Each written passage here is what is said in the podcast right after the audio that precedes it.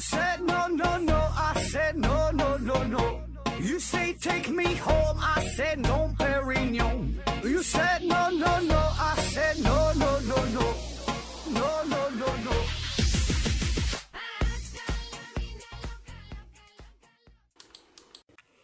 嗯，拼命探索，不计后果。欢迎您收听《思考盒子》啊，今天还是一个短篇的回答听友问的节目啊。第一个问题，时间的朋友提问说：何总，我想转行去开重卡，有前途没？现在是老郑新手，在检测公司打工，听说自动驾驶会淘汰掉卡车司机。说这个自动驾驶这事儿啊。呃，现在很多人都在关注这个领域的问题啊，自动驾驶啊，但更多的呢是关注一些小车，也就是呃私家车对吧？这个轿车啊、SUV 这这这类的。那这位朋友呢问的是说这个大卡车啊，大卡车，想问问未来还有没有前途？会不会因为自动驾驶技术很快就会淘汰了啊？那现在呢，很多大公司呢都在专注于卡车领域的自动驾驶啊，投入了很多的。时间、金钱和技术啊，都在研发这个事儿啊。比如说戴姆勒公司，也就是奔驰的母公司啊，这是也是全球第二大的卡车制造商。呃，从这个二零一四年开始就，呃，就开始测试他们的这个自动驾驶卡车。再比如说谷歌旗下的公司啊，也是来研究这方面的事儿。还有特斯拉哈，也是做这方面研究。那目前研究到什么水平啊？咱们对比一下这个自动驾驶卡车呀，它的这个好处啊。就是更多的呢是在公路上行驶，呃，所以这个路况呢相对会简单一些啊，不像是小汽车，更多呢是在这个城市当中，所以呢经常会有红绿灯，很多的人，很多的车，路况呢相对比较复杂，对吧？所以呢你你在这个长途在高速上行驶，这个难度啊可能会相对小一些，但是呢这个卡车的问题就是说卡车它更大更重，对吧？制动的距离会更远。那在一些紧急的情况下，可能就没有足够的空间去躲避啊路边的汽车、行人啊，这个呢是它和其他小汽车不同的地方。那现在在这个技术层面、法律层面，呃，自动驾驶呢也都在逐步的推广啊。那么这个卡车司机未来是否会面临着失业的危险？我个人感觉嘛，起码在十年之内，你是应该不必担心这个问题。那就目前的发展形势来看。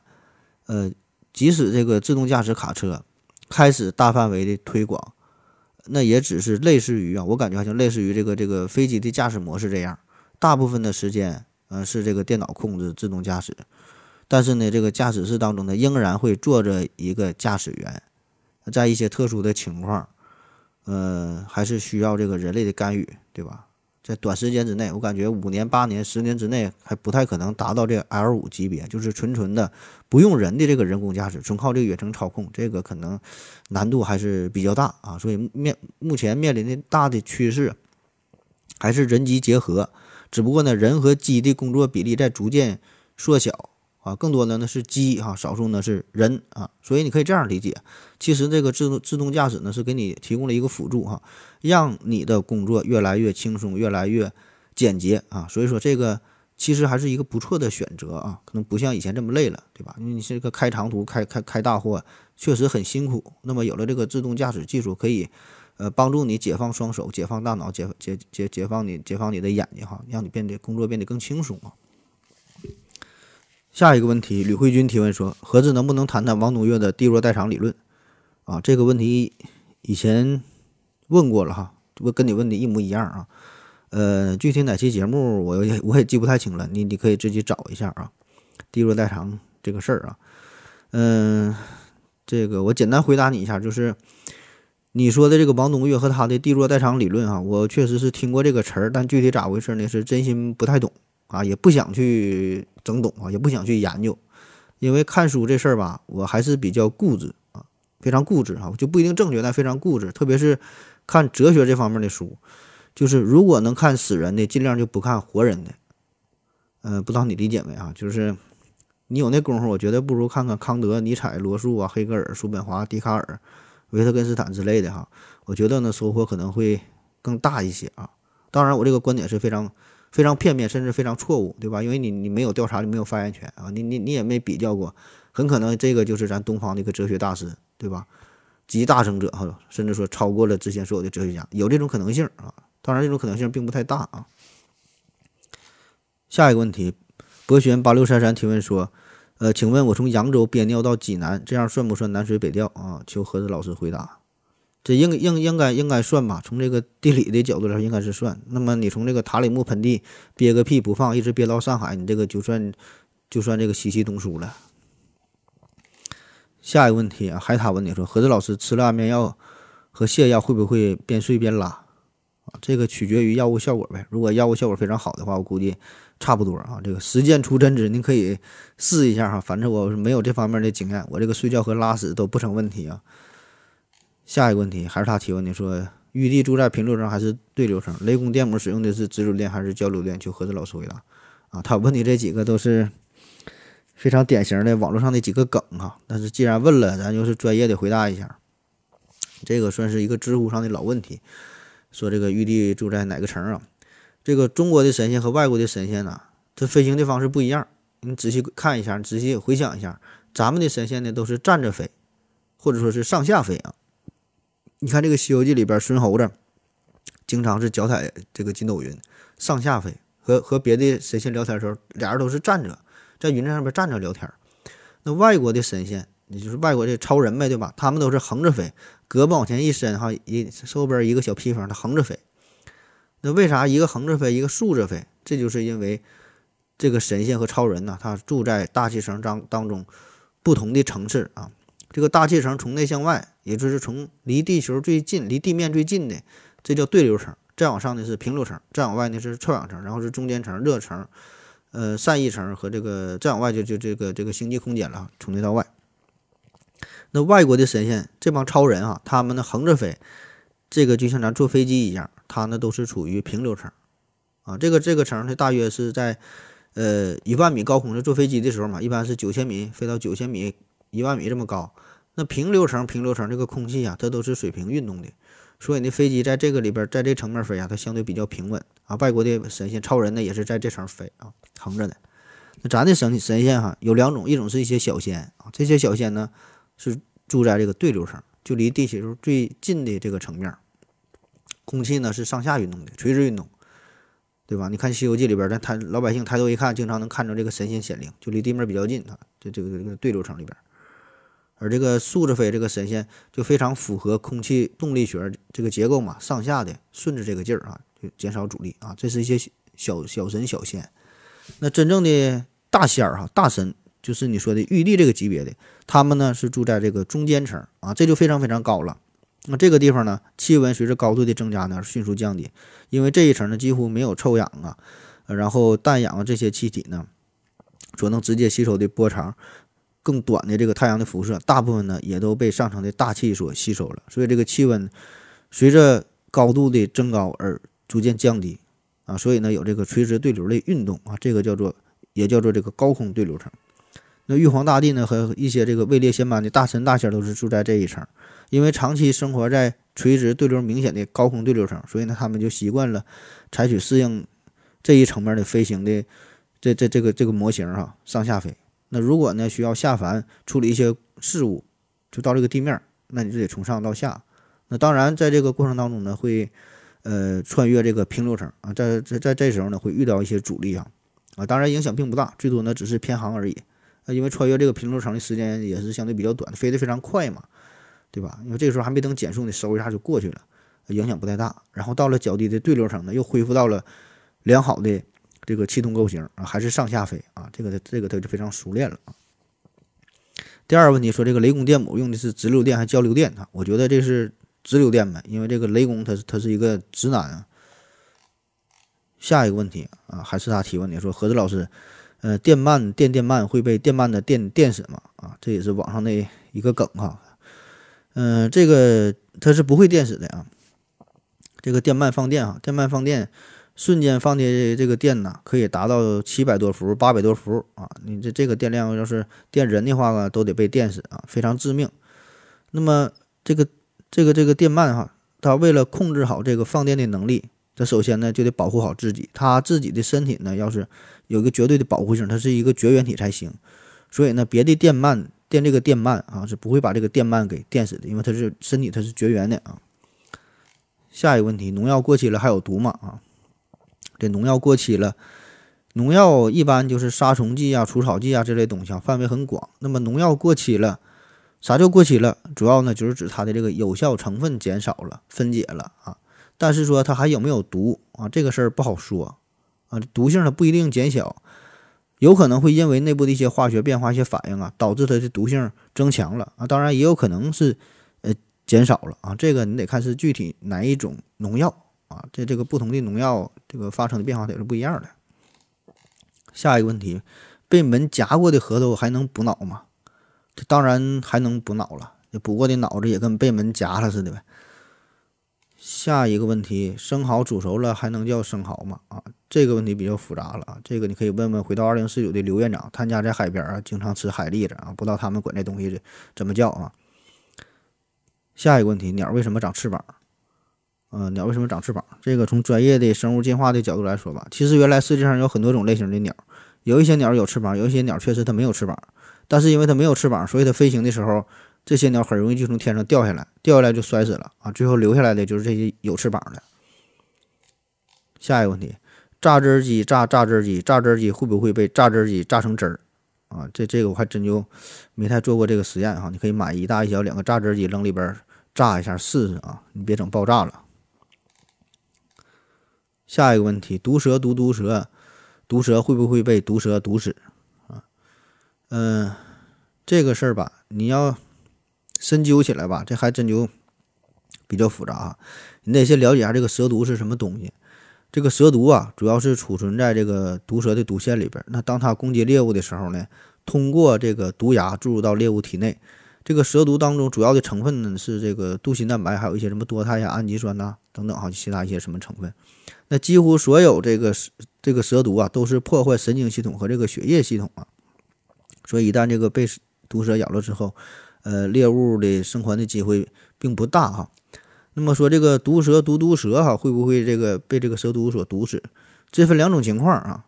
如果是在野外的情况吧，一般这个毒蛇呢，它不会咬自己的同类，因为它毒蛇分很多种类型，对吧？自己同类之间，它们一般是不咬啊，就很少这种自相残杀的情况。而呢，对于当地具有食蛇性的蛇类来说，就是这个蛇它吃别的蛇不同种类啊。那么它既然敢吃，这个就是说在进化过程当中，它已经拥有了这个呃免疫当地蛇毒的这个能力，它才敢去吃啊。它也不傻，如果它没有这这这种能力，它是不会去吃别的蛇。那还有一种情况呢，就是这个有的人比较贱哈，非得试验一下用一种毒蛇咬另外一种毒蛇。那么这种情况下，如果不是同类的毒蛇当毒蛇互互互相互相撕咬的话啊，还真就有可能嗯会被毒死啊，因为它不同类的啊。会有这种有这种可能啊？下一个问题，何子老师说，孕妇打人算群殴吗？嗯，这事儿你还真就得学学民法典啊，这不是开玩笑啊。前几天刘院长不刚解读过民法典这个事儿吗？咱说啥叫群殴？群殴这其实这个词儿吧并不准确，这是咱平时说的词儿叫群殴。这个法律上呢叫做聚众斗殴，聚众斗殴啊，意思都差不多。必须呢是组织三人及三人以上的斗殴的活动哈，就聚众斗殴。那么两个人打架这就不算聚众斗殴啊，两个嘛，对吧？那如果说一个孕妇跟别人斗殴，如果单纯从人数上来看，你把她肚子里的这个这个胎儿也算作一个人，确实是符合三个人的标准啊。那么问题在于，她胎胎儿里这这个肚子里胎儿算不算人呢？那从民法典的上边的这个解读来看哈，呃，胎儿在法律上呢一般不算作人。啊，他是跟这个母体呀是属于一个整体，那只有在一些特殊的情况，在涉及到胎儿利益保护的时候，才把它算作人。啥叫利益保护？比如说接受赠与、接受接受继承、继承家里的财产了啊，就是怀孕了，对吧？虽然还没生下来，但是呢，这个时候把它当做人哈，这个是受到法律保护的啊，在法律上把它视成人啊，这个叫做对胎儿有利的情况下啊，有有这种保护。那么，在这斗殴这种情况下，这个对胎儿是没有利益的。那么民法民法典上就说了，你在在这种情况下，法律上呢不能把它当做是人，他和这个孕妇是一个整体。所以呢，这个孕妇参加斗殴活动，他只是算一个人参与。那有人可能会问了哈，那如果咱假设哈，这孕妇在斗殴过程当中把这孩子生出来了，对吧？从肚里出来了，那么这个时候这不就三个人了吗？对吧？他他已经从肚里出来了，这不三个人吗？这个时候算算不算群殴？算不算聚众斗殴呢？这个呢也不算啊。原因很简单，这个啥叫斗殴？它是有一种主观的参与性，就是说这这是一种有有有意识的活动。所有参与斗殴的人，他都知道自己在干什么，而且呢，他是有目的的，想要这样去做。如果这个人在场，但是他没有想要参与斗殴的意识，或者他根本就不具备通过行动或语言表达自己意志的能力，那么这就不算作参与斗殴的人。就比如说哈，张三有一天想要跟别人打架哈，想要参与斗殴活动。那为了壮大声势，想多带俩人去啊，就把家中身患中风的老母亲和瘫痪多年的老父亲背着老两口，强行背过来啊，这边推个轮椅，后边背一个，把老两口带来一起参加这个斗殴活动。那么在这种情况下呢，也不算群殴，因为这个老头老太太这这种状态哈，他并不知道自己干什在干什么，他主观上也不想去参与啊，所以这个不算群殴。所以你说孕妇。孕妇打人这个事儿哈，算不算群殴啊？这不算啊，除非是一群孕妇在打人，对吧？这个胎儿啊，法律上他不是人，而且这个胎儿他没有主动要参加斗殴的主观意识。下一个问题，何子老师做美甲，做美甲咋擦屁股？做美甲擦擦屁股？我靠，这个问题可难倒我了。我我一直以为长得这么漂亮的。这么好看的屁股，它不会用来拉屎的，只有你你这种屌丝才拉屎啊！那些美女她怎么可能拉屎呢？为什么要擦屁股？下一个问题，月牙天冲提问说：“呃，何志，请问 SCP 四零三打火机什么原理？”啊，这是关于这个 SCP 的问题啊。SCP，嗯，SCP 四零三打火机的全名叫 SCP 四零三地征打火机啊，之前就之前在地征这俩字上。那从外形上看，它就是一个很普通的打火机，没有跟。一般打火机没有什么不同啊，它呢是在这个 SCP 基金会食堂当中发现的。那它有什么特点？就一开始的时候，你第一次打火，它产生的是正常的打火机的这么一个火焰啊。那在二十四小时之内，你连续打火，那么它每一次打出的火焰都会比之前变得更大。那这个 SCP 四零三呢，第一次这个实验呢是由一名地级人员，呃来实验的。他在两小时之内呢。连续使用就打火三次，结果呢，第三次是造成了过热气体和等离子体的强烈碰撞，爆炸了啊！整个这个实验室内的这个防火层几乎全部被损坏，所有的这个仪器设备啊也都被损坏了。那目前我们能确定的是，这个 SCP 四零三它的周围呢是存存在着一个磁场哈，可以保护 SCP 四零三打火机，也可以保护这个使用者是不被呃不受不受这不受伤害的。那我们自然会产生一个疑问哈，这个打火机它用的是什么颜料呢？啊，目前研究发现呢，这个打火机里边它没有任何燃任何颜料哈。以目前人类的能力来观察，这里边就就是一个空的啊，也也不太明白这个是什么颜料。那么目前呢，这个打火机呢是保存在 SCP 之基金会的铁质保险柜里边，密码呢由一个博士所保管，呃，并且呢旁边有两名这个守卫啊日夜看守啊，任何人呢不得将它开启。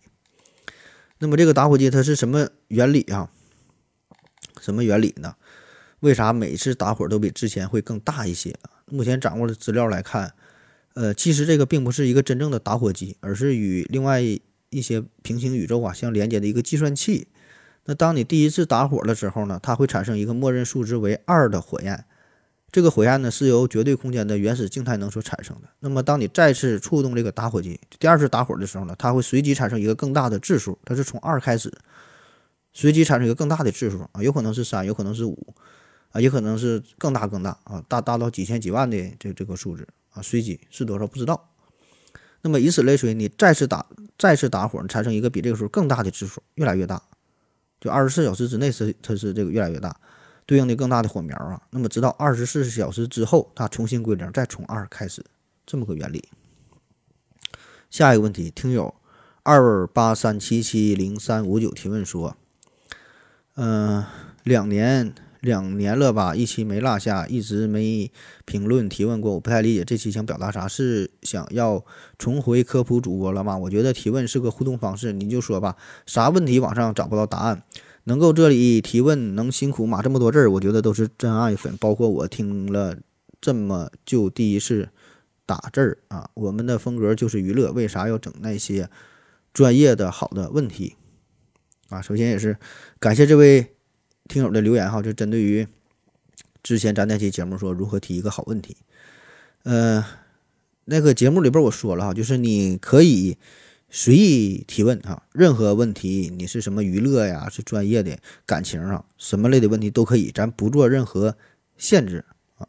但是我只是温馨提示一下，就是有一些我觉得好的问题，我就会更加专心的、耐心的收集一些资料来回答。对于一些我觉得不好的问题呢，我就会忽略掉，啊，甚至读都不读出来，对吧？所以我只是提个醒啊，事先把这个事儿说一下啊，因为总有朋友问说，我我问这个问题，为啥你不理我？问好几，为啥你不理我？什么意思啊？对吧？我我这是我我是真爱粉，你咋不理我啊？所以这时候我得声明一下，就是以我个人的兴趣爱好，觉得哪个好哪个不好啊，我我跟大伙说一声，对吧？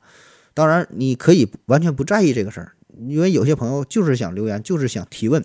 并不指望我能去，我能够回答这个问题，是吧？他就想问一下，你理不理我不管啊，我问完就完事儿了，对吧？所以说，我只是说个人一点小建议，绝不强求，就是你 愿意问啥问啥，愿意问啥问啥，愿意说啥说啥，这个是您的权利哈，绝不强求啊，一一点一点强求的意思也没有，只是说一下我个人的一点小想法啊，毕竟这是一个互动的环节，对吧？所以咱把这个事儿呢说清楚啊。下一个问题，值得信赖提问说：何总，美国又要发钱了，借债发钱，可惜我们只能流口水。美国都欠了这么多钱了，还使劲发钱，后面呢能还钱吗？会不会拿中国债务发钱呢？比如限制中国账号美债交易？这个问题没问太懂啊，我大概理解，可能就是你问这个美国自己随便印钱这个事儿啊。这个事儿呢，得从呃布雷顿森林体系说起吧。那在第二次世界大战快要结束的时候，呃，美国、英国这两国政府啊，出于本国利益的考虑，就开始酝酿哈，想要构思设计一个战后的国际货币体系。那在一九四四年的七月份，呃，西方主要国家这个代表在联合国国际货币金融会议上就确立了一个全新的国际货币体系啊。因为这个会议是在美国新罕布什尔州的布雷顿森林所举行的，所以呢，称为布雷顿森林体系。啊，这个体系这个内容具体的要求哈非常多啊，我就说两个重点啊。第一个呢，就是说这个美元和黄金直接挂钩啊，这说这个三十五美元兑换一样是黄金，所以呢，这个美元又称为美金呐，这个美元和黄金的价值是一样的，等同的啊。然后成员国的货币呢与这个美元进行挂挂钩进行兑换，呃，这个汇价呢允许有一个小幅度的波动。但是短期内呢，要保持一个相对比较平稳的状态，不能差太多。也就是说，这个美国它作为主导，它有多少黄金，它就可以印出多少美元，然后别的国家呢再用自己的货币、自己国家的钱再跟这个美元进行兑换，这样就方便进行国际上的经济往来、货币的交换，对吧？以这个作为标准。第二呢，就是成立的这个国际金融机构啊，包括这个呃国际货币基金组织和这个世界银行。啊，这这两个组织呢，主要就是为了控制这个汇价，然后呢，对这个呃战后啊进行一些援助支持啊。那么依靠着这个二战，美国呢在政治和经济上是迅速的崛起，成为了世界上唯一的超级大国。美元呢也是替代了黄金，成为了世界货币哈，进行这个国际兑换。但是呢，布雷顿森林体系从它诞生之日起，也就注定了它必然要走向灭亡，因为。世界上的这个黄金储备，这个是基本不变的，对吧？它就是这么多，你再怎么去挖，它也不可能说的上下波动太大。可是呢，整个世界的经济是不断的发展。那么，如果说美国真的是严格的按照自己的黄金储备来发行美元的话，那它并不会发行太多，因为它就这么多黄金嘛，对吧？所以这个世界上它必然会闹美元荒，也就也就是说，这个钱是不够用的，因为经济在发展，对吧？整个整个文明，整个经济是不断发展，那钱就这么多，钱就不够用了，对吧？一共就这么多黄金，就这么多美元，所以随着经济的发展，需要更多的钱，就得多印点美元啊，这就产生了矛盾，对吧？你美元一多了，印的多了，不能与这个黄金挂上钩了。理论上，这个三十五美元它就不能不再兑换的一样是黄金。所以当时很多国家有意识到了这个问题，就开始大量的用美元兑换黄金，然后把这个黄金运回到自己的国家。因为黄金在手，这个心中才才才才才感到非常非常稳妥，对吧？你拿着美元，毕竟它是一张纸。所以这个美国的这个黄金储备，从二战后最巅峰的大约两万吨储备，下降到了后来这个呃八千吨左右啊，维持这个水平。那最终呢，在一九七三年，布雷顿森林体系呢就倒塌了，黄金与美美元脱钩。啊，然后有人说这美国耍无赖，对吧？这个 就是之前说美元跟黄金挂钩，对吧？这这非常坚挺。你现在美元黄金脱钩了，你可以自己随便多印美元了。然后美国享受着全世界的福利，啊，的确可以说是美国是花着全世界的钱，对吧？进行自己祖国的建设。但是本质上哈，确实这个体系它有它的不完备性啊，就注定呢，它是它是要要要要要灭亡的啊。那么现在说这个美元不再与黄金挂钩，那么美国它美元仍然是世界最坚挺的、最重要的国际货币啊。然后就回答你这个问题说，那么美元现在它真的就可以随便去印吗？对吧？老美想去中东买石油，印两两火车皮美元就完事儿了，这成本根本没有多少钱，就是纸嘛，对吧？去那去那买点石油，缺啥去买啥。那整个美国他啥也不用干了，还搞什么生产建设？天天搁这会儿印美元，然后全世界的买东西，不就 OK 了吗？那显然这个事儿它没有这么简单，对吧？因为这美国他想继续维持世界霸主的地位，肯定不能随意去印钱。这别的国家也不傻，对吧？他一定想让自己的美元更加坚挺一些。特别现在是欧元、人民币，对吧？世界的地位都在不断的提高，啊，甚至在有一些地方都可以取代美元进行这个国际贸易的结算了。所以呢，如果他多印美元，无异于饮鸩止渴，长期来看并没有什么好处。